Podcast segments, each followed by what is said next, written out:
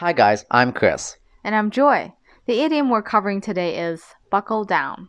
It means to put in a lot of effort towards something and begin to work very seriously at this thing. You can use it like this I'm buckling down. She has buckled down. They're gonna have to buckle down. Well, buckling down can be used to express fastening a seatbelt. So we can imagine that if you have fastened your seatbelt, you're ready to start a journey, and you're taking it very seriously.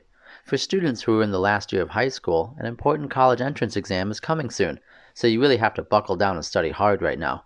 Or there's a big project for you to complete this month, and all your leaders are very concerned about it.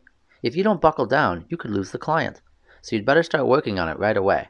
Now let's see how we can use it in a conversation. Do you have the report ready for the meeting yet, Harry?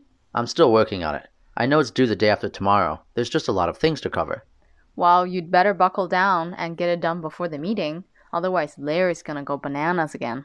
Yeah, you're right. I'll put everything else aside and concentrate on it. Are you buckling down to learn English?